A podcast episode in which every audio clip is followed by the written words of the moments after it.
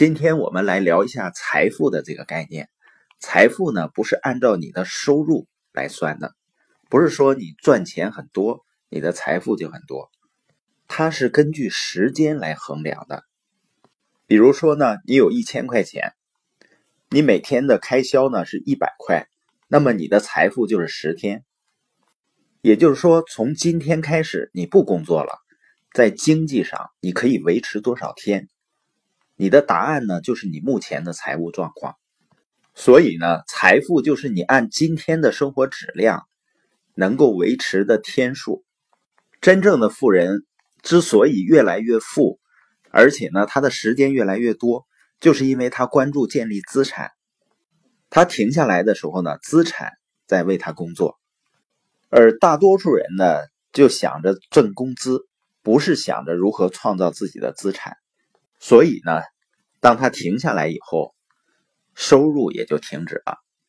如果你是选择的一个拥有强大的系统支持的生意去合作的话，你不是在挣工资，是在建立自己的团队资产。清吉谈到了他获得财务自由的四个步骤。第一步呢是创办自己的 B 型企业。企业呢跟孩子是一样的，他的成长是需要时间。有的企业呢需要时间短一些，有的会长一些，但一般来说呢，一个企业需要五年的时间才能成长起来。第二步是追加投资。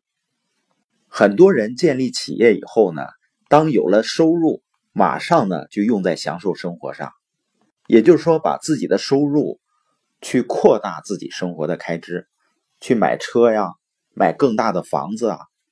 实际上呢，应该把自己的收入呢追加投资在自己的企业上，让自己的企业系统变得更强大。第三步呢，清奇是投资房产。他说，当你的企业给你带来的收入越来越多的时候，也就是被动收入，你可以考虑用剩余的资金买房产。大多数人呢认为买房产的目的就是低价买，然后高价卖出去，就像把奶牛宰了卖肉一样。你应该让你的奶牛呢好好的活着，然后呢卖它的奶。也就是说，买房产的目的不是卖掉它们，而是把它们变成能给你持续带来收入的资产。当然呢，投资房产呢，它肯定是有条件的，你需要有足够的资金，否则的话呢，你得到的交易机会往往都是有钱人放弃的。第四步呢，就是利用资产享受生活。清奇呢？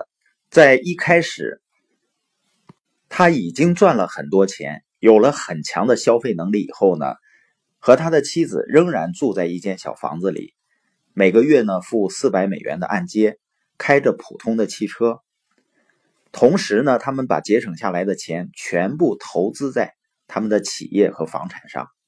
那到现在呢，他的房子很大了，有六辆的高档轿车，但是他们。住的很大的房子和车，不是他们用时间赚来的钱买的，是资产赚来的钱帮助买的。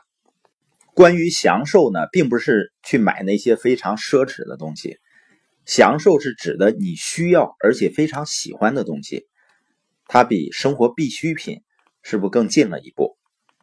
对于有的人来说呢，他觉得享受就是有一天我不用再去做。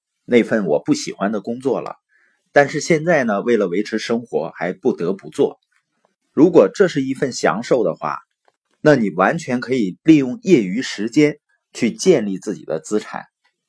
有一天呢，资产性收入足以支付你的生活的时候，你就可以离开那份工作了。那我们今天播音的重点呢，就是一个人你赚到财富和赚到钱是有天壤之别的。建立起自己的资产，才是真正的创造了财富，而只是赚到钱，然后呢把它们花掉，我们最终呢会变成赚钱的奴隶，金钱的奴隶。